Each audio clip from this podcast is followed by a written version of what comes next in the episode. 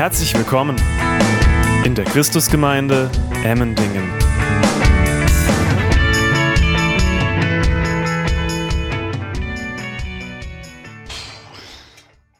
Respekt, Respekt, sich vor so vielen Menschen zu stellen und das zu teilen.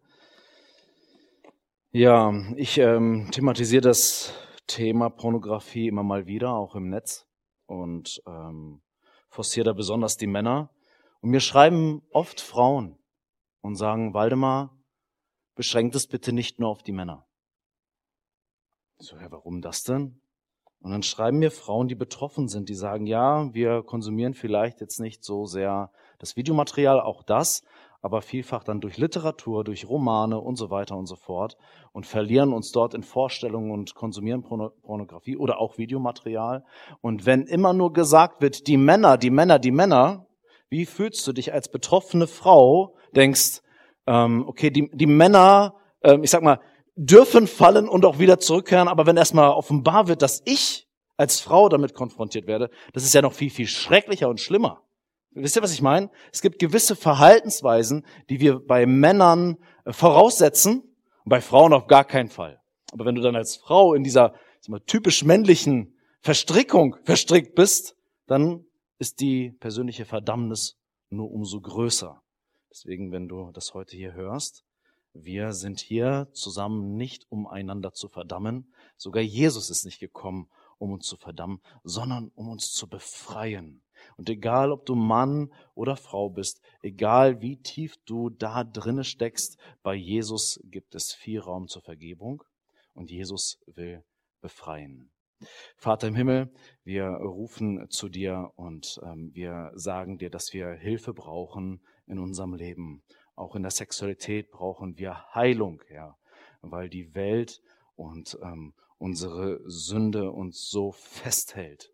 Und wir bitten dich, ähm, befreie du uns von satanischen Bindungen, von dämonischen Machenschaften, sprich uns frei, Herr, und gib uns die Gnade, umzukehren, hin zu dir, zu kapitulieren, alles vor deinen Thron zu legen, alles ans Kreuz zu heften und auch dort zu lassen. Wir bitten dich, dass du den Heiligen Geist in Kraft sendest und dass wir erfüllt werden, damit wir der Aufforderung, heilig zu sein, auch folgen können. Mit eigener, mit eigenem Vorhaben einfach wird das nicht gelingen.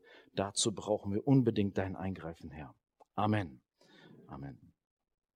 Die Zeit ist schon fortgeschritten. Wir werden miteinander schauen, wie weit wir kommen. Und unter Umständen müssen wir das Thema zweiteilen. Ich stehe heute vor einer sehr großen Herausforderung. Unsere Predigten werden inzwischen von vielen tausenden Menschen gehört und dann kommt so ein Thema erfüllende sexuelle Intimität in der Ehe. Ähm, wir müssen uns nur auf eine Sache einigen. Lasst meine Mama davon nichts wissen, dass wir heute über dieses Thema sprechen. Man kann sich die Frage stellen, ist der Gottesdienst wirklich ein angemessener Rahmen, um über so ein Thema zu sprechen? Wisst ihr, Christen sind sehr schnell dabei, Verse zu zitieren und zu erklären, wie Sexualität nicht funktioniert.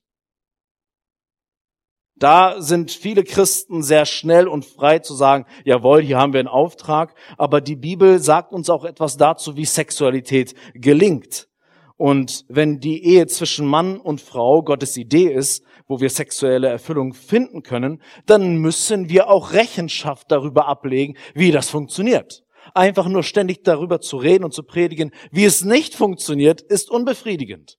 Es predigt nicht den gesamten Ratschluss. Deswegen gehören auch diese delikaten Themen auch in Gottesdienste, wo wir miteinander darüber nachsinnen, was Gott sich gedacht hat. Denn wenn wir darüber nicht sprechen, dann verspreche ich euch, dass diese Leerstellen gefüllt werden. Dani Pockham sagt immer, ich zitiere ihn recht häufig, es gibt kein Vakuum.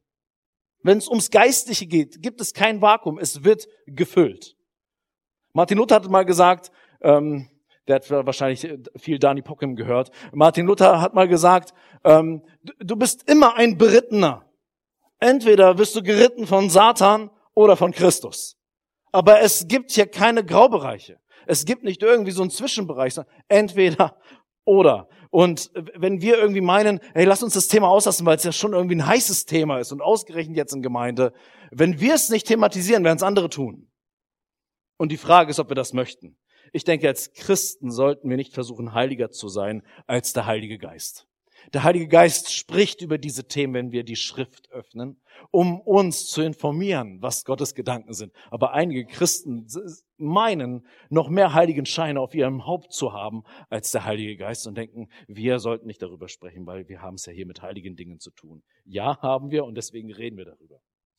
Ich möchte einige Punkte heute erwähnen. Der erste Punkt ist, sexuelle Intimität darf man genießen. Bevor das Böse und die Sünde in die Welt kam, hat Gott gesagt, dass er alles wie geschaffen hat? Sehr gut, hat er zum Schluss sogar gesagt. Und zu diesem sehr gut kam Gott, als er am Höhepunkt der Schöpfung ankam und Mann und Frau geschaffen hat und auch die Sexualität geschaffen hat. Die Sexualität ist also inbegriffen, wenn Gott spricht, dass er etwas sehr gut gemacht hat. Und eine Ehe ist nicht nur deswegen sehr gut und äh, von Gott gewollt, damit Kinder gezeugt werden, sondern weil Mann und Frau ein Gegenüber finden und Ergänzung auf emotionale, seelische und auch auf körperliche Weise finden.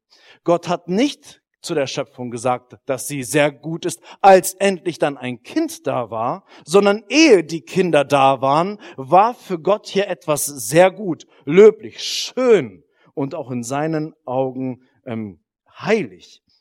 Und so schön und wichtig der Kindersegen auch ist, wir dürfen nicht verpassen, dass Sex nicht einfach nur ein Mittel zu diesem Zweck ist. In einigen christlichen Kreisen kursiert dieser Gedanke, die Sexualität dient alleine der Kinderzeugung und deswegen ist sie irgendwie sehr gut. Nein, in Prediger 9, Vers 9 heißt es, genieße das Leben mit der Frau, die du liebst, alle Tage deines nichtigen Lebens, das er dir unter der Sonne gegeben hat, alle deine nichtigen Tage hindurch.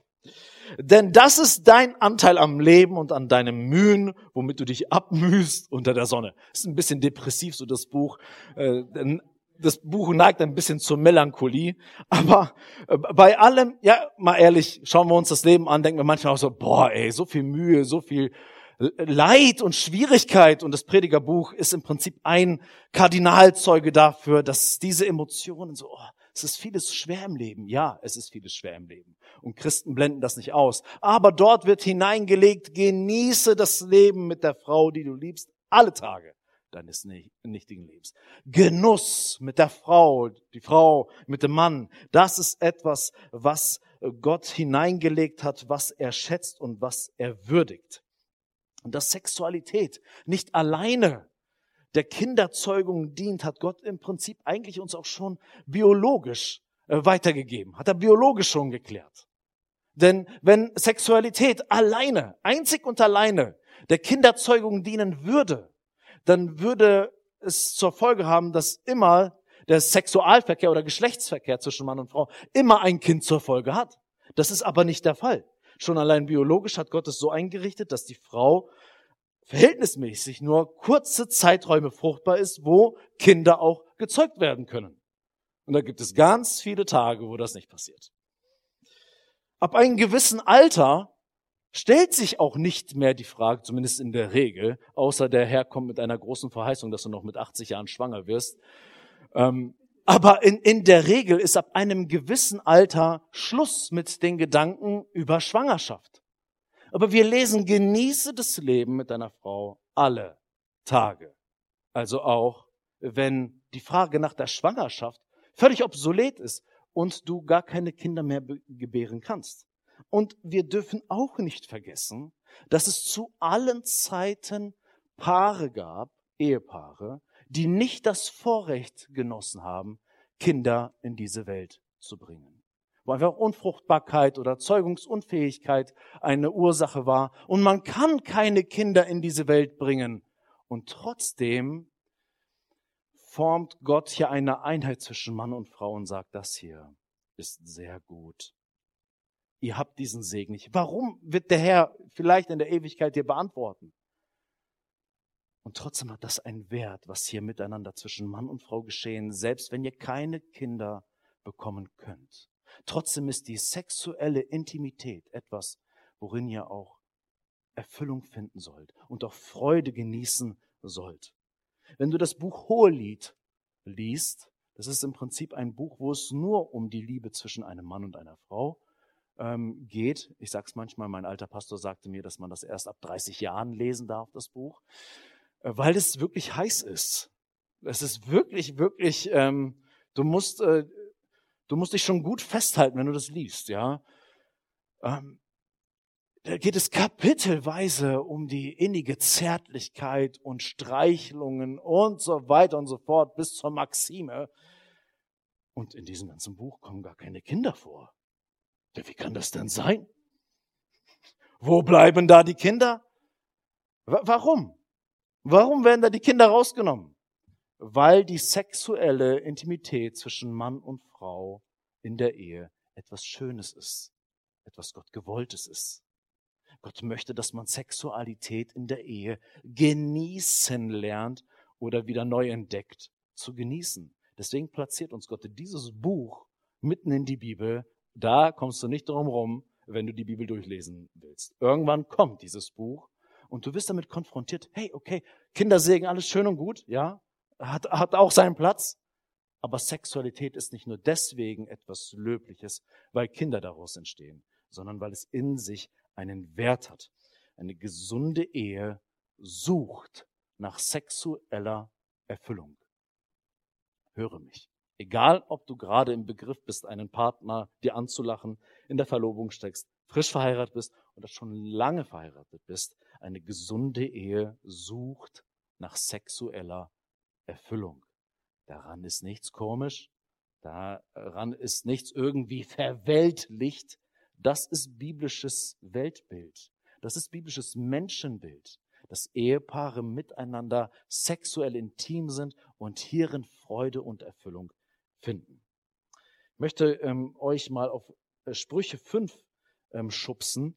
Den Vers hatten wir, glaube ich, auch schon in den vergangenen Predigten mal ähm, gehört. Sprüche 5, Vers 15 bis 20. Beachte, hier wird eine Metaphorik beschrieben. Ähm, ist die die Sprüche ist eine Weisheitsliteratur. Da wird viel poetisch beschrieben, was wir biologisch nachvollziehen können.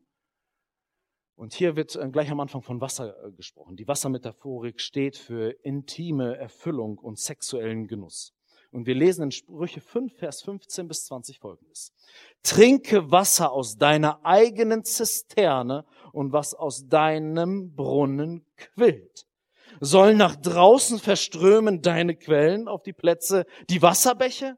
Dir allein sollen sie gehören, doch keinem Fremden neben dir. Deine Quelle sei gesegnet. Und jetzt wird aufgelöst. Was sollst du hier trinken? Was sollst du hier genießen? Was ist hier exklusiv?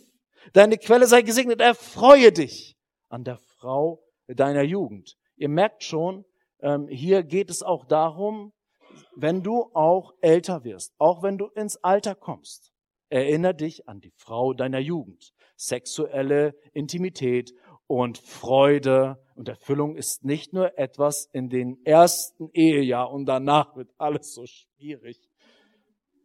Erfreue dich, das ist ein biblisches Gebot. Halleluja. Wer hat es schon in seiner Bibel markiert? Und dann, ich sag's immer wieder, es ist ein komischer Vergleich, wir verstehen den vielleicht nicht. Die liebliche Hirschkuh und anmutige Gemse, nenn deine Frau vielleicht nicht so, wenn ihr ins Bett geht, ja. Ihre Brüste sollen dich berauschen jederzeit und in ihrer Liebe sollst du taumeln, immer da. Äh, bis Vers 19 ist das. Vers 20 ist falsch, Vers 19. Genau. Also das ist die Vision, Genuss von Sexualität zwischen Mann und Frau. Das ist nichts Komisches. Das ist biblische Perspektive für Mann und Frau. Und das sollte eine Priorität haben, eine Agenda haben in einer Ehe. Lass uns aneinander erfreuen. Lass uns einander entdecken. Lass es uns genießen, was Gott uns als gute Gabe hier geschenkt hat. Amen. Ich möchte euch ein Zitat vorlesen von einem Theologen. Ich zitiere ihn öfter, Wayne Grudem. der sich sehr stark mit ethischen, moralischen Themen beschäftigt hat. Und er hat so einen dicken Wälzer geschrieben zu allen möglichen ethischen Themen. Und natürlich spricht er auch über Ehe und Sexualität. Und ausgehend von dem Gedanken, dass Sexualität zum Genuss auch gegeben ist, schreibt er folgende Worte. Und ähm, er hat das gesagt, nicht ich. Ich zitiere ihn nur. Er hat das gesagt. Eine Studie der Universität von Chicago hat ergeben, dass religiöse Menschen, die verheiratet sind, das beste Sexualleben haben. Einige fotografieren hier schon. Sie, guck mal, Schatz. Sie haben häufiger Sex, finden ihn befriedigender und haben mehr Vergnügen und haben das stabilste Sexualleben. Die Studie ergab, dass konservative, evangelikale, protestantische Frauen den befriedigendsten Sex und die meisten Orgasmen hatten. 32 Prozent gaben an, dass sie jedes Mal einen Orgasmus haben, wenn sie miteinander schlafen. Diejenigen ohne Religionszugehörigkeit lagen bei 22 Prozent, also 10 Prozent weniger.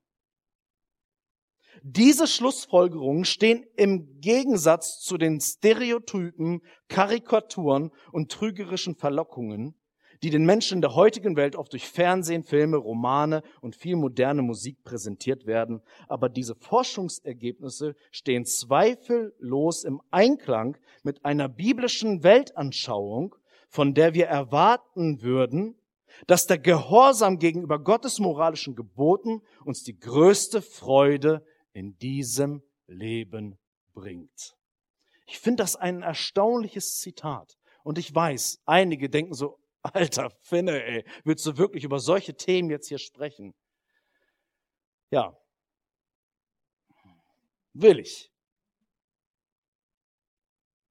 Weil wir denken sowieso viel über diese Themen nach. Und du denkst darüber nach. Oder die allermeisten. Die aller, allermeisten denken über diese Themen nach. Was sagt Gott dazu? Was hat Gott sich eigentlich dabei gedacht? Und es ist interessant, dass uns ein Bild ähm, karikiert wird in unserer Gesellschaft. Du musst möglichst in vielen spannungsvollen Beziehungen stecken, möglichst vielfältig unterwegs sein, neue Dinge ausprobieren, neue Konstellationen, die prickelnder sind, die dich mehr herausfordern, um deine Lust zu maximieren. Es ist interessant, dass ausgerechnet die konservativen, evangelikal-protestantischen Frauen in dieser Studie sagen, mein Sexualleben ist ziemlich erfüllend. Woran liegt das? Das liegt an dem Geheimnis der Ehe. Wenn das gelebt wird, so wie der Herr es sich gedacht hat, dann können wir davon ausgehen, dass die biblischen Gebote, die uns gegeben haben, genieße es, dass sie auch zur Erfüllung kommen. Wenn Gott etwas in Aussicht stellt, dann ist es nicht unmöglich, es auch zu empfangen in seiner Ehe. Mein nächster Punkt ist sexuelle Intimität wiederentdecken. Ich habe eine Umfrage im Internet gemacht und habe darum gebeten, dass mir die äh, Internetnutzer mal schreiben, welche Fragen sie zu diesem Thema haben. Und mir äh, schrieb eine Frau äh, Folgendes. Wie kann ich als Frau lernen, Intimität mit meinem Mann zu genießen und nicht währenddessen mental die Küche aufzuräumen? Wir sind gestresst, berufstätig und müde. Alle, die jetzt irgendwie in der Verlobungszeit sind oder gerade im Partnerfilm, denken, hä? Und andere denken so leise, Amen. Wie ist es möglich, in dieser innigen Zweisamkeit über die Küche nachzudenken? Aber das ist eine Not. Man liest hier, der Herr möchte, dass wir etwas genießen, aber ich bin so voll mein Leben ist so stressig. Und dann kommt es zur sexuellen Intimität und ich habe gar keinen Kopf dafür. Ich kann da gar nicht so einsteigen. Und man sollte diese Fragestellung, natürlich lachen wir darüber, wenn das jemand wirklich auch so krass schreibt, was viele denken. Das ist wirklich eine Frage für nicht wenige. Ich will das wiederentdecken, aber ich kann nicht. Weil bei mir ist kein Platz dafür. Und da gehen wir schon auf die Spur auch zur Lösung. Ich habe nicht immer die ultimative Lösung, aber eine Teillösung. Es ist kein Platz dafür, Platz machen, Raum schaffen. Das erleben wir auch in anderen Dingen, dass wenn wir uns, ähm, dass wenn wir uns auf Dinge konzentrieren möchten, die wir wichtig finden, dass wir irgendwie abgelenkt sind. Kennst du das beim Gebet zum Beispiel, dass du dich nicht konzentrieren kannst im Gebet? Dass deine Gedanken immer abschweifen? Dass du immer bei anderen Dingen bist? Wer kennt das? Die Hände, die jetzt oben sind, das kann auch bei der Sexualität passieren. Warum sollte es da anders sein? Ich kann mich auf das, was jetzt löblich und auch schön sein soll und auch förderlich, ich kann mich irgendwie nicht drauf einlassen. Ich habe, als ich studiert habe, ähm, hatte ich immer mittags äh, so ähm, ein, eine Zeit, wo kein Unterricht war. Und ich habe dann immer gesagt, komm, ähm, ich habe jetzt gerade Leerlauf, ich mache meine Playstation an und spiele zehn Minuten FIFA, also Fußball. Und dann habe ich mir meinen Controller, also ich habe nicht exzessiv gezockt. Ich habe zehn Minuten mittags einfach nur gezockt. Heutzutage würde ich denken, tagsüber zocken, wie viel Zeit muss man eigentlich haben, aber man war halt Student. Und, und dann, und dann habe ich halt gezockt, war nicht viel, war wirklich nur ähm, wenig, aber es war halt beständig. Ne? Jeden Mittag, zehn Minuten. Und dann ist Folgendes passiert, dann möchte ich beten. Ich schließe meine Augen und dann sehe ich in meinem, in meinem geistigen Auge, und das war kein prophetischer Eindruck, wie Podolski mit dem Ball nach vorne sprintet und eine Flanke gibt und ich muss jetzt auf Schießen drücken, damit der Ball auch ins Tor kommt. Und das hat mich mega genervt. Mein, mein ganzes Denken war irgendwie, wenn ich, wenn ich zur Ruhe kommen sollte, war es besetzt von FIFA. Von meiner alten PlayStation 3. Die hatte so eine Dominanz in meinem Denken und Fühlen, obwohl es nur so ein kleiner Teilbereich war in meinem Leben. Okay, was muss ich machen? Ich kann jetzt darüber klagen, Mensch, ich komme gar nicht zur Intimität im Gebet. Ähm, was kann ich tun? Störquellen deaktivieren. Ich muss strategisch vorgehen. In dem Augenblick, als ich realisiert habe, ich kann mich nicht auf Jesus konzentrieren, weil FIFA gerade so groß ist in meinem Herzen, ich höre jetzt auf, FIFA zu spielen. Ich habe das dann einfach gelassen und irgendwann ging das weg. So, jetzt sagst du ja, aber ich habe Kinder, ich kann die ja nicht ausstellen. So. Aber auch hier geht es, geht es um Strategie. Habe ich Prioritäten und kann ich dieser bin ich gewillt, dieser Priorität auch Raum zu geben in meinem Leben? Sehe ich in sexueller Intimität eine Priorität für meine Ehe? Dann bedeutet es, dass ich strategisch vorgehen muss und dem Wichtigen auch Zeit geben muss. Dass ich dann zum Beispiel sage, kann jemand mir beim Haushalt helfen, weil er mich vielleicht gerade überfordert? Wir sind vielleicht mit unseren Kindern 24-7 beschäftigt mit, mit ihnen und haben überhaupt keine Luft zum Atmen. Ich kenne Ehepaare, die haben gesagt, hey, wir müssen uns von Zeit zu Zeit ähm, ein Wochenende nehmen, wo wir mal rauskommen, wo wir den Kopf frei kriegen. Das sind strategische Möglichkeiten. Ich sage nicht, dass ich da der Beste drin bin. Ich merke, dass es auch mir schwierig, äh, schwerfällt, gute Strategien zu wählen. Aber ich merke, dass dort, wo man es tut, dass es einen Effekt hat. Und wenn du merkst, ich kann mich darauf nicht einlassen, dann ist das eigentlich ein Warnsignal. Du bist überlastet, du bist überladen. Du musst dir, du musst dir Freiräume schaffen, um etwas kultivieren zu können, denn sexuelle Intimität, die erfüllend ist, ist eben nicht einfach mal ein Quickie und das war's. Da passiert natürlich viel mehr. Ich hatte letzte Woche erzählt, was auch hormonell, biologisch bei uns passiert. Vertrauensbildung, Beziehungsbindung, das sind Dinge, die ganz tief in unser Wesen eingreifen und wir brauchen Zeit dafür. Ehepaare müssen sich Zeit nehmen für einander und nicht immer nur funktionieren. So kann man sexuelle Intimität auch wiederentdecken und auch wieder das Feuer ähm, miteinander entfachen.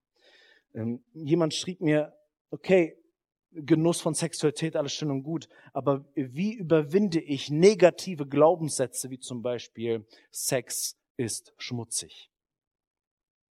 Und hey, Elisabeth, ich finde dich super. Quatsch, sagt sie. Amen.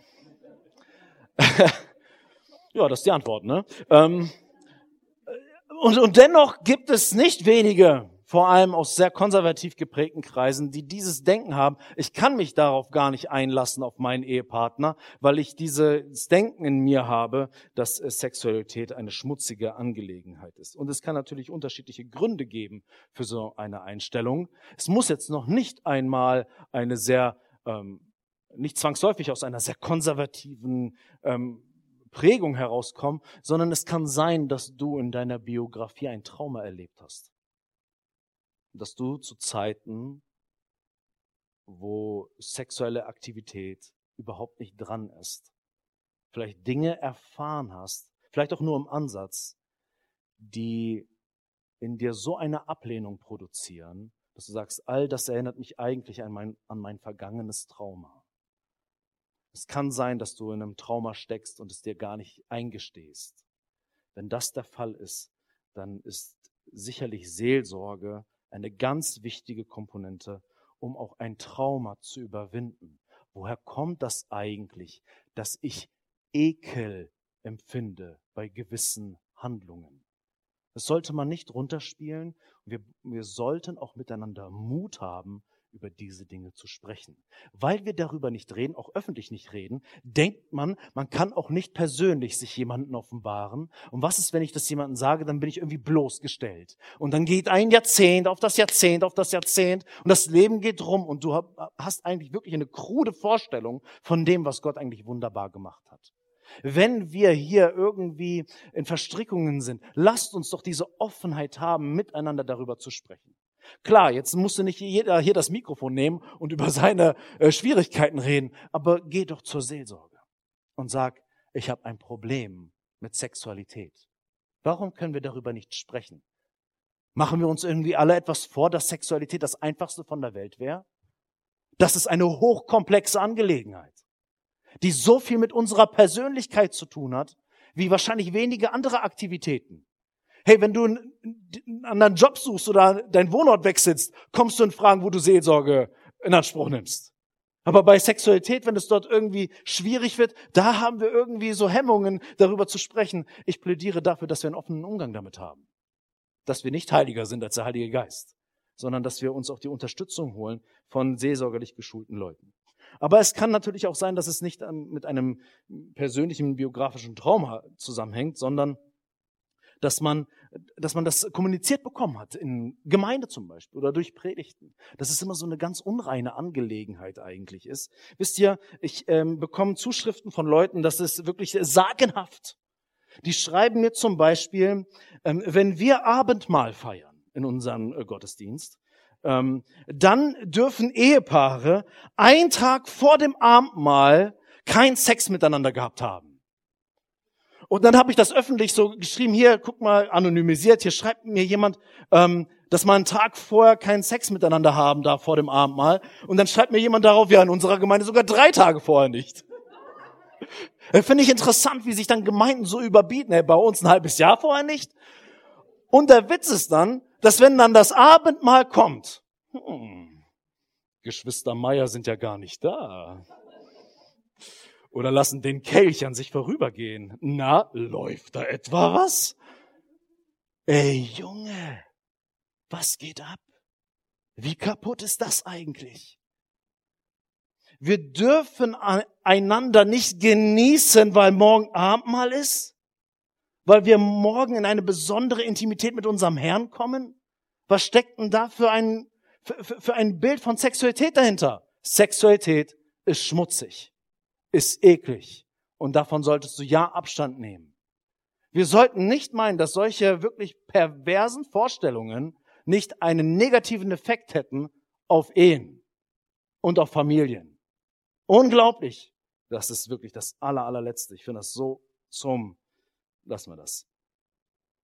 Es kann sein, dass du aus solchen ähm, Kreisen stammst und so etwas ähm, dir eingetrichtert wurde, notwendig ist, sich von Lüge zu trennen. Das sind Lügen, dass Sexualität eine schmutzige Sache ist. Und das kann dann auch bedeuten, dass du ungesunde Einflüsse beenden musst. Und nicht alle sind ja Teil dieser Gemeinde, sondern auf Durchreise oder ähm, hören es auch später. Wenn du in einer Gemeinschaft bist, wo diese Vorstellung von Sexualität propagiert wird, verlass diese Gemeinde. Verlass solche Gemeinschaften. Die tun dir nichts Gutes und machen die Freude daran, was Gott dir zum Segen gegeben hat, kaputt. Wisst ihr, in der alten Kirche wurden sehr stark in den ersten Jahrhunderten ähm, wirklich falsche Vorstellungen von Sexualität weitergegeben und die werden am Leben erhalten bis äh, zum heutigen Tag. Dort wird zum Beispiel Geschlechtsverkehr als notwendiges Übel betrachtet, um Kinder in die Welt zu setzen. Eigentlich sollten Ehepaare gänzlich sich sexuell enthalten. So schreiben einige in der alten Kirche mit viel Einfluss. Am besten ist komplette Abstinenz in der Ehe, außer ihr wollt ein Kind in die Welt setzen, dann bitte. Aber auch dann nur dafür und nur für diesen Zweck.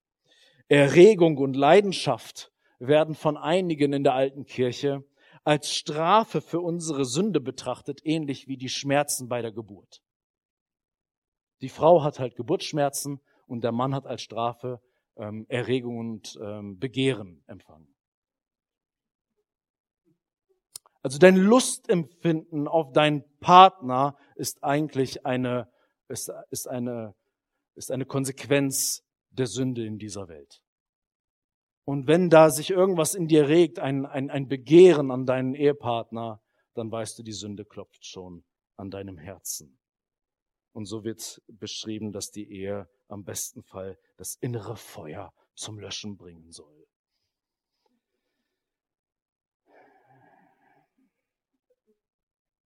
Lust und Erregung werden als üble Begleiterscheinungen beschrieben, äh, die unfreiwillig geduldet werden müssen.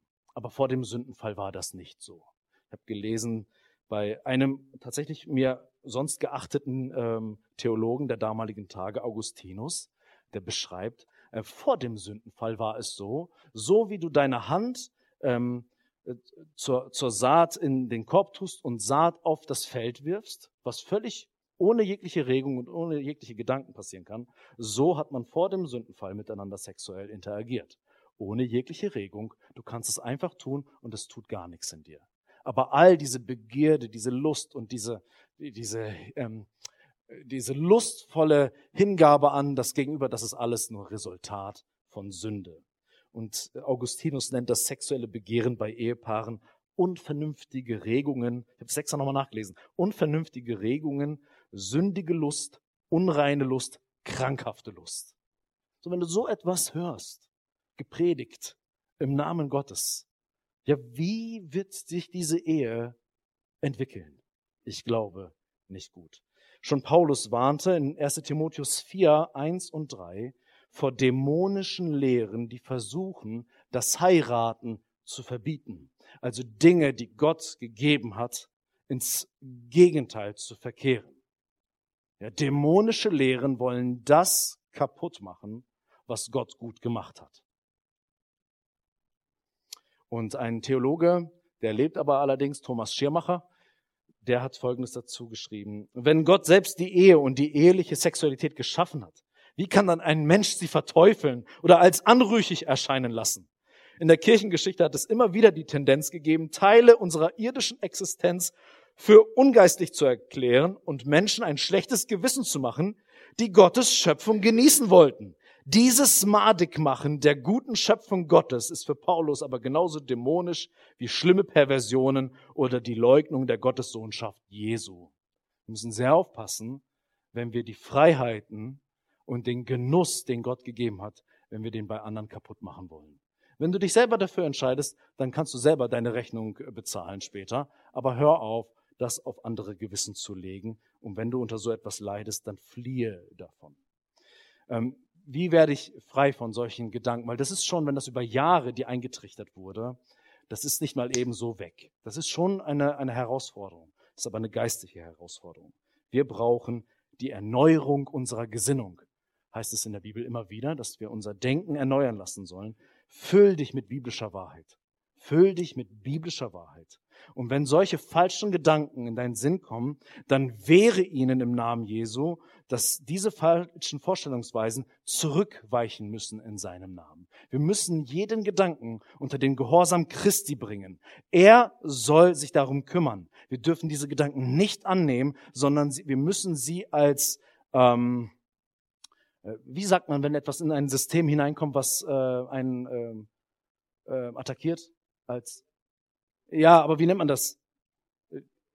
Ja, wie, wie ein Virus im Prinzip betrachten und nicht etwas, was ein Teil von mir ist. Das gehört nicht mehr zu mir. Das ist ein Fremdkörper. Ja, das ist ein Fremdkörper, den ich nicht akzeptiere. Und das gebe ich Jesus ab in seinem Namen und bitte um die frische Erfüllung durch den Heiligen Geist. Das ist ein ganz wichtiger Faktor. Der Heilige Geist ist nämlich dazu da, die biblische Wahrheit in uns ähm, groß werden zu lassen. Ich möchte, die Zeit ist fortgeschritten und ich muss echt ähm, durchziehen. Ich möchte mit euch drei Verse ähm, anschauen aus dem ersten Korintherbrief. Und dort möchte ich gerne ähm, zum einen unterstreichen, dass sexuelle Intimität essentiell für eine gesunde Ehe ist. Wir haben uns letztes Mal in 1. Korinther 6 ähm, aufgehalten. Jetzt gehen wir weiter. Paulus sagt nicht nur, ähm, wie Sexualität nicht gelebt werden soll, sondern er geht auch weiter und predigt darüber, wie Sexualität gelebt sein soll. Und wir lesen in 1. Korinther 7, Vers 3 folgendes. Der Mann leistet der Frau die eheliche Pflicht, ebenso auch die Frau dem Mann. Schau dir diesen Satz noch einmal an. Also ich glaube, unromantischer kann man über Sexualität nicht schreiben. Denkst du, boah, ey, danke, lass uns lieber etwas übers hohe Lied lesen. Aber Paulus, der ja selber unverheiratet war, ähm, einige spekulieren, ob er immer Single war oder ähm, ob er ein Witwer war. Ich denke eher zweites, aber das ist nicht unser jetziges Thema. Einige denken, okay, der Paulus hat keine Ahnung davon, deswegen spricht er so, so recht kühl. Ne? So, weiß nicht, ob du zu deiner Frau gehst und sagst, so jetzt aber die eheliche Pflicht, ne? Eins, zwei, drei. Ähm, und machen wir uns nichts vor, dieser Vers wurde in der Vergangenheit dazu verwendet, um Partnern auch Druck zu machen. Hast du nicht in Gottes Wort gelesen von deiner Pflicht, Frau, und von deiner Pflicht, Mann? Puh, da kommt auf einmal so eine ganz, ganz hässliche Spannung rein. Aber ich glaube, wer so diesen Vers verwendet, der missbraucht ihn.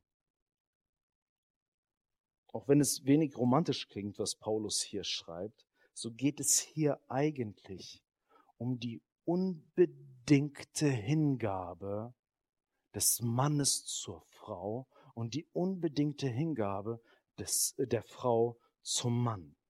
Hier geht es nicht um mich, sondern es geht um den jeweils anderen. Der Blick ist nicht alleine auf mich versteift, sondern ich schaue konzentriert auf mein Gegenüber. Der Fokus geht weg von mir hin zum Partner. Und dieser Vers artikuliert uns eigentlich, die Bedürfnisse und die Sehnsüchte meines Partners sind meine heilige Priorität. Mein Partner ist meine Maxime. Ich bin auf ihn ausgerichtet. Und indem wir verheiratet sind, haben wir einander versprochen, dass wir uns umeinander sorgen, dass wir uns umeinander kümmern, dass uns das Wohlergehen des anderen ähm, ein heiliges Gebot ist und nicht eine Option, die man einschalten und ausschalten kann, sondern dass ich sage, ich stehe hier in einer heiligen Verpflichtung, indem ich mich ganz und gar auf dich ausrichte und dein Wohlergehen zum Ziel habe. Später in demselben Kapitel werden wir nämlich lesen, dass Paulus sagt, dass die Ehemänner dazu berufen sind, ihren Frauen zu gefallen. Okay? Und die Frauen sind dazu berufen, ihren Männern zu gefallen. Deswegen sagt Paulus, am besten heiratet ihr alle gar nicht, damit ihr nur Jesus gefällt und so missionarisch aktiv seid wie ich. Aber nicht jeder kann so leben wie ich, Paulus. Deswegen bist du als Mann dazu gesetzt, seiner Frau zu gefallen. Und wir merken, hier kommt eine ganz andere Färbung in dieses Miteinander. Nicht, hey Frau, du musst jetzt oder hey Mann, du sollst jetzt aber. Nein, das ist nicht das, was Paulus hier zum Ausdruck bringen möchte. Er sagt, du bist ganz und gar auf das Glück deines Partners konzentriert, fokussiert. Du bist verschrieben. Wenn es hier um die Pflicht geht, dann ähm, könnte man auch sagen, es ist deine Schuldigkeit. Wisst ihr, wo auf ähnliche Weise oder worüber auf ähnliche Weise gesprochen wird, wenn Johannes, der Apostel Johannes darüber spricht, dass Jesus uns geliebt hat. Und wir wissen, wie er uns geliebt hat. Heißt es, dass ihr schuldig seid, ihn zu lieben. Und jeder weiß, es geht nicht um Druck und Zwang und Bedrängnis, sondern es geht. Diese Beziehungskonstellation hat so eine Besonderheit, dass mein Herz so ergriffen ist, dass ich sein Glück und seine Zufriedenheit suche und finden möchte. Denn wenn er zufrieden ist, dann bin ich zufrieden. Wenn sie zufrieden ist, dann bin ich zufrieden. Also hier geht es um eine Harmonie, die Paulus hier zeichnet. Und Paulus spricht hier über eine Dringlichkeit. Das ist, das hat Priorität, ist nicht irgendwie einfach nur die Kirsche auf der Torte, sondern sie ist Teil der Torte selbst. Es ist nicht irgendwie nice to have, wäre schön, wenn, sondern es gehört für eine funktionierende Ehe dazu. Die körperliche Zuwendung gebührt meinem Ehepartner. Niemand anderen gebe ich dieses Versprechen auf dieser Welt, nur dieser einen Person. Dieser Person gebührt meine körperliche Zuwendung. Ihr könnt euch erinnern, in der Schöpfungsgeschichte heißt es, dass Mann und Frau ein Fleisch werden. Und wir lesen in dieser Geschichte, dass ähm, Gott ursprünglich Adam geschaffen hatte und dann aus seiner Seite eine Rippe genommen hat.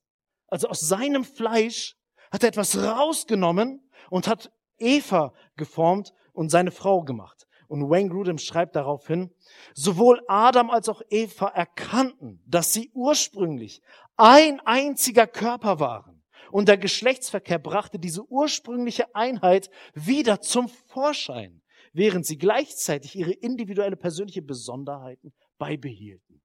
Also Gott macht aus eins zwei und sagt, und jetzt, liebes Ehepaar, kommt ihr in sexuelle Intimität wieder in die Vereinigung und ihr zeigt, das ist etwas, was eigentlich zusammengehört.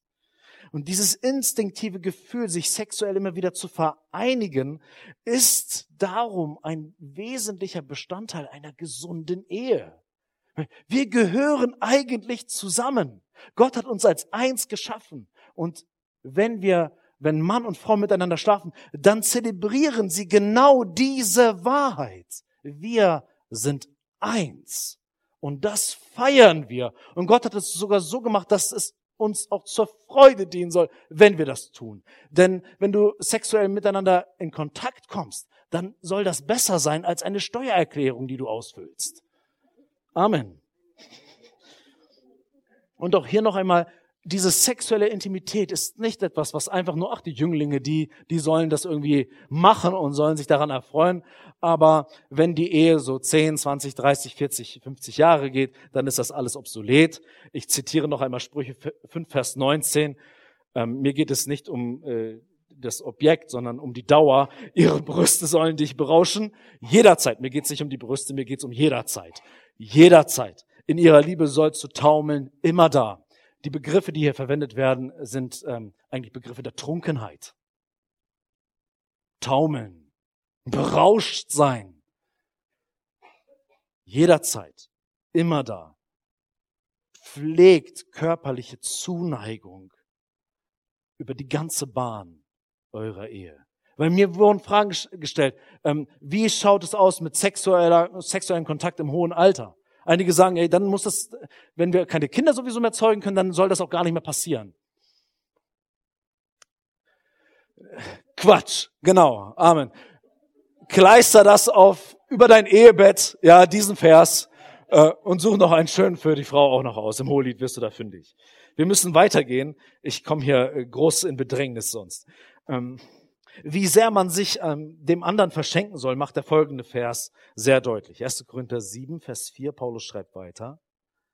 Die Frau verfügt nicht über ihren eigenen Leib, sondern der Mann. Und einige denken, yes! Aber dieser Vers geht weiter. Ebenso aber verfügt auch der Mann nicht über seinen eigenen Leib, sondern die Frau.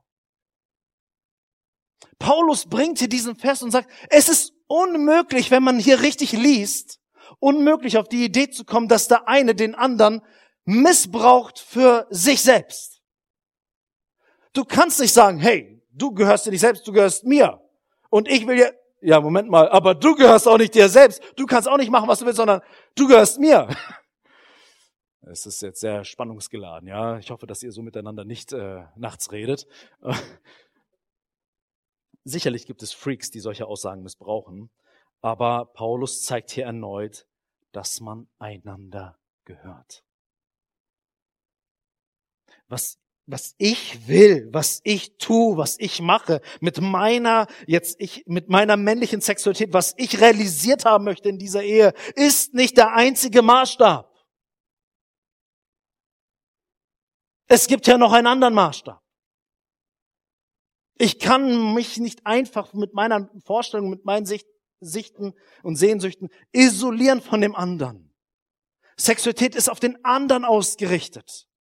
Und wir gehören einander. Und was mit dieser, was mit dieser Körperlichkeit geschieht, liegt nicht allein in meiner Verfügungsgewalt, sondern Frau und Mann entscheiden miteinander, was wollen wir in unserer Körperlichkeit teilen? Und dann gibt es diese ganzen Fragen, was darf man und was darf man nicht. Ihr als Ehepaar entscheidet, wie oft und welche Praxis. Wenn mich Leute fragen, ist nur Missionarstellung erlaubt? Das wurde mir beim Ehevorbereitungskurs vom Pastor erklärt. Denke ich, wo, was sind das für Pastoren? Ich brauche deren Bibel. Hey Junge, wenn du eine Not hast, über solche Dinge zu sprechen, mit denen die sich auf die Ehe vorbereiten, Prost Mahlzeit. Ich wurde gefragt, wie viel darf der Pastor über unser Sexualleben bestimmen? ja, bitte fragt nicht alle. Oder lasst es lieber. Geht nach Hause. Lest die Bibel und ihr findet zu all diesen Fragen Nischt. Und dann freut euch aneinander. Wie auch immer. Die Bibel zeichnet hier, ähm, sie gehört nicht sich selbst, sondern dem Mann. Er gehört sich nicht selbst, sondern der Frau. Die Bibel zeichnet hier ein vollkommen ausbalanciertes Miteinander. Ich vergleiche das, ähm, das mache ich manchmal, wenn es um, um die Ehe geht, wie ein harmonischer Tanz der auf den anderen ausgerichtet ist jeweils. Und es passiert alles in einer, in einer perfekten Balance und einem Gleichgewicht. In dem Augenblick, wo jemand dieses Prinzip missachtet und sich selber sieht, kommt die ganze Bewegung, die ganze Balance des Tanzes in eine Kippstellung. Und dann kommt es zu sehr viel Krise, zu sehr viel Streit und sehr viel Enttäuschung. Es geht um das Vertrauen in den anderen, dass wir einander vertrauen in dem, was hier geschieht. Aber dieses Ungleichgewicht kommt nicht daher, indem man diesen Vers anwendet, sondern wenn man ihn nicht anwendet. Wenn ich den anderen, wenn ich mich dem anderen eben nicht anvertraue und das Glück und die Zufriedenheit des anderen nicht meine höchste Priorität ist. In 1. Petrus 3, Vers 7 sagt es Petrus den Männern so, für euch Männer gilt, zeigt euch im Zusammenleben mit euren Frauen verständnisvoll und nehmt auf ihre von Natur aus schwächere Konstitution Rücksicht. Sie sind ja durch Gottes Gnade Erben des ewigen Lebens, genau wie ihr. Respektiert und achtet sie also, damit der Erhörung eurer Gebete nichts im Weg steht. Wow, was für ein Vers. Wir haben durch den ganzen Petrusbrief schon gepredigt, hier, es kann gar nicht dazu kommen, dass du so, aber ich will und ich, ich, nein, sei rücksichtsvoll. Hab das Wohl des anderen im Blick. Und dasselbe gilt natürlich für die Frau. Respektier deinen Mann. Die Bibel spricht hier von Unterordnung. Das heißt nicht, dass man nach seiner Pfeife tanzen muss, sondern dass man ihn respektiert in seiner Stellung, die er hat. Auch in seinen Bedürfnissen, in seinen Sichtweisen, in seinen Perspektiven, die sind nicht egal. Und auf der anderen Seite sagt, sagt Paulus, und ihr Männer, ihr könnt aber nicht wie Tyrann hier durchregieren in, eurer, in euren Häusern, sondern habt Acht auf die Frau. Sie ist auch schwächer in aller Regel in ihrer Konstitution und habt Acht darauf und sei kein Macho in deinem Haus. Auch im Folgevers, in Vers 5 werden wir gleich sehen, ähm, dass wenn sich ein Paar enthalten möchte für eine Zeit zum Gebet, sagt Paulus, dass man sich konzentriert, quasi Sexfasten, nenne ich das jetzt mal, um zu beten, genau das ist nämlich das, was Paulus hier zum Ausdruck bringen möchte in Vers 5, dann soll das nicht einfach so, ich entscheide das für mich, sondern in Übereinstimmung, in Übereinkunft. Das bedeutet, dass die Bibel ein hohes Maß an Kommunikation und Miteinander fordert. Denn dieser zeitweilige Verzicht auf Sexualität gründet nicht einfach nur auf deinen persönlichen Beschluss, sondern ist etwas, was gemeinsam passiert. Und ich glaube, dass der Mangel an erfüllender Intimität in vielen Ehen deswegen vorherrscht, weil die körperlichen Bedürfnisse des Partners einem selbst egal sind, nicht relevant erscheinen oder gänzlich unbekannt sind. Ich glaube, wir reden als Ehepaare zu wenig über Sexualität. Wir müssen, das ist wirklich meine Überzeugung. Ansonsten kommst du nicht zu einer Übereinstimmung. Das kann man nur, wenn man redet. Das kann man nur, wenn man sich austauscht. Viele Christen haben nicht gelernt, mit ihrem Ehepartner, mit ihrer Ehefrau, mit ihrem Ehemann über Sexualität zu sprechen. Über die eigenen Sorgen, eigenen Nöte, eigenen Vorstellungen, eigenen Sehnsüchte. Oh, was ist, wenn ich das jetzt sage? Ja, was ist dann? Ist das nicht der Rahmen, wo, wo man sagen kann, was man denkt und fühlt? Ich verspreche euch, wenn ihr auf gesunde Art und Weise miteinander über Sexualität ins Gespräch kommt, ihr den Mut habt, das anzusprechen und ihr gut damit umgeht, dann wird es einen positiven Effekt haben auf euer gesamtes Eheleben. Hier geht es nicht darum, Dinge ins Spiel zu bringen, um den anderen zu manipulieren, sondern sein Herz zu öffnen. Und die Bibel zeigt uns hier, sie redet erstens offen über diese Dinge und fordert auch von Ehepaaren, dass sie offen über die Sexualität, über ihre gemeinsame Sexualität sprechen. Denn du kannst Überraschungen erleben, wenn du dann miteinander auf einmal ins Gespräch kommst darüber. Denkst du, ah, ich bin immer davon ausgegangen. Ja, wir haben halt nie darüber geredet. Hm. Dann sollten wir jetzt miteinander anfangen, darüber zu sprechen und zu schauen, wie kann unser Miteinander, wenn wir darüber reden, zu mehr Fülle führen, wo wir einander auch körperlich begegnen.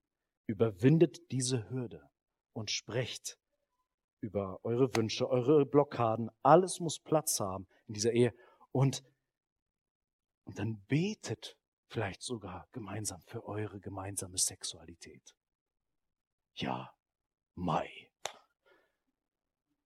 Kann man mit Jesus darüber reden? Ja, selbstverständlich.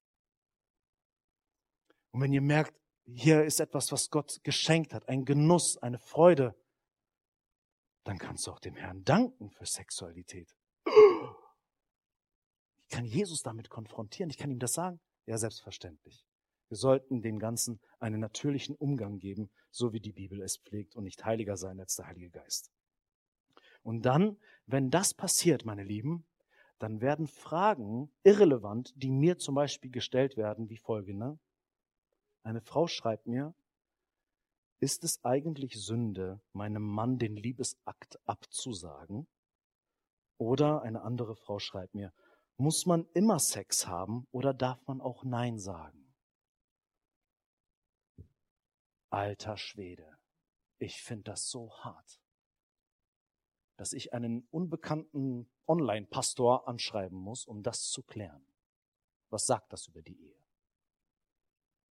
Ist es Sünde, wenn ich vielleicht nicht kann oder nicht will oder, oder zu viel Playstation gespielt habe? In welche Not kommen da Eheleute? Wir denken, wenn ich jetzt wirklich ihm sage, ich nehme nehm das mal, das ist die Frau, dem man das so sagt. Ne? Ich weiß, es ist sonst immer ganz andersrum, aber nehmen wir das mal jetzt so, ja. Wenn die Frau sagt, Schatz, heute nicht. Habe ich jetzt gesündigt gegen den Herrn? Wow! Redet doch miteinander. Tauscht euch aus. Das ist eine große, große Not und sie passiert dort, wo man nicht über die Dinge spricht. Wir müssen darüber reden. Aber solche Fragen, wer sowas fragt, der weiß, seine Ehe hat eine große Krise. Man sieht sie vielleicht nicht, aber innerlich, innerhalb dieser Beziehungskonstellation, ist mächtig etwas schief. Und meine Prognose als Seelsorger ist, die Sexualität wird nicht der einzige Bereich sein, wo es knirscht und knackt. Da wird es noch andere Bereiche geben, wenn man so miteinander unterwegs ist und noch nicht mal die Freiheit als Frau besitzt, dem Mann vielleicht seine Sorgen, ähm, so, hey, weißt du eigentlich, was bei mir gerade los ist? Du willst das, aber siehst du eigentlich gerade das? Aber dazu wird natürlich, ähm, nächste Folie, 1. Korinther 7, Vers 5, dann als Argument hinzugezogen. Entzieht euch einander nicht. Und das wird dann so als, als Machtinstrument äh, genommen. Aber Gott sagt doch. Was es mit diesem Wort auf sich hat und wie dieser Vers zu deuten ist, darüber werden wir uns nächste Woche Gedanken machen. Ich denke, was für uns vielleicht bis heute oder ja, für heute wichtig ist, Sexualität ist etwas, was Gott sich erdacht hat, was gut ist, was uns zum Genuss gegeben ist und wo es einen reifen Umgang unter uns Christen braucht. Dort, wo wir in Stocken geraten sind, dürfen wir andere Christen in Anspruch nehmen und vielleicht in die Seelsorge gehen. Du bist nicht falsch, wenn du gerade unter deiner Sexualität leidest. Der Herr hat ein offenes Ohr dafür. Und ich möchte euch als Ehepaare dazu ermutigen, redet miteinander, kommt ins Gespräch, redet über diese, diese heilige Sache, die Gott uns gegeben hat. Er möchte nämlich, dass wir nicht unter dieser Beziehung leiden und dass wir in einer permanenten Frustration sind, sondern dass wir genießen, was Gott uns gegeben hat. Und nächste Woche werden wir uns weiter anschauen, was, was passiert, wenn wir der sexuellen Krise in unserer Ehe zu viel Raum geben was Satan damit vorhat, wie wir gegen Satan agieren können, wenn es ähm, an unsere Ehe geht und welche Rolle Jesus ganz konkret spielt, wenn Mann und Frau miteinander auch ähm, sexuell intim werden. Lasst mich zum Abschluss äh, beten und vielleicht können wir dann noch miteinander ein Lied ähm, singen und oder Dori, machen wir das so? Ist es okay? Okay. Vater im Himmel, ich danke dir, dass du uns als Menschen so erschaffen hast, wie du es dir gedacht hast. Und niemand hat sich das von uns so ausgedacht, sondern du. Und wir spüren hier heiligen Gedanken nach, auch sensiblen Gedanken. Herr, es ist nicht gut, dass unsere Gesellschaft so voll beladen ist mit diesem ganzen Thema, aber wir Christen doch so schweigsam sind an diesem Punkt. Und Herr, wir wollen nicht einfach nur an dem Punkt stehen bleiben, um anderen zu sagen, was nicht geht, sondern wir wollen eine heilige und lobenswerte Vision von Sexualität auch aufzeigen und zeichnen und uns selber und den Menschen um uns herum auch zeigen, der Herr hat einen Plan. Er hat einen Plan für dich und mich.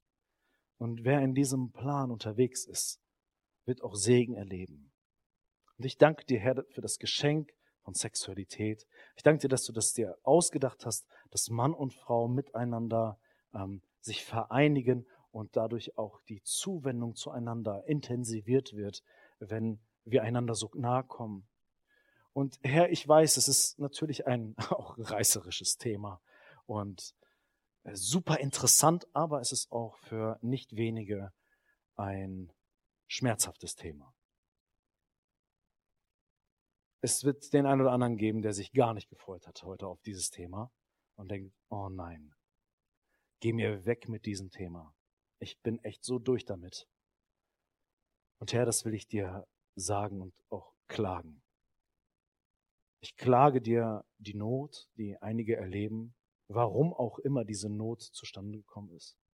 Und ich bitte dich, Herr, dass du durch den Heiligen Geist uns Erneuerung schenkst Wir beten immer mal wieder auch, dass Ehepaare in unserer Gemeinde gesegnet sein sollen und gestärkt sein sollen.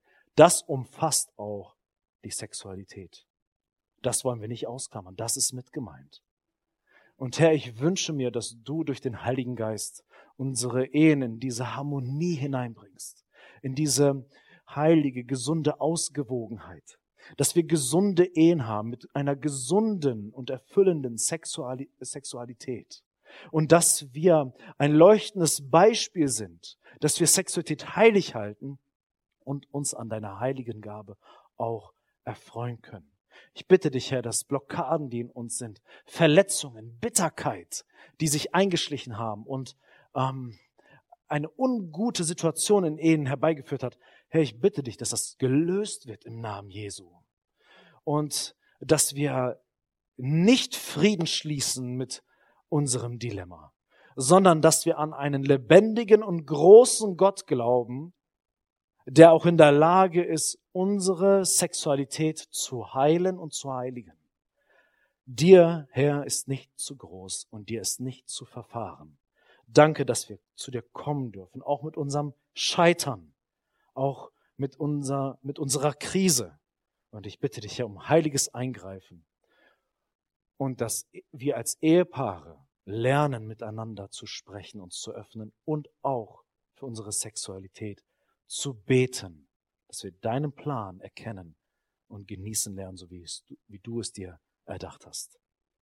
Herr, ich bete im Namen Jesu und bitte dich, greif ein und schenke uns das, was du uns geben willst. Amen.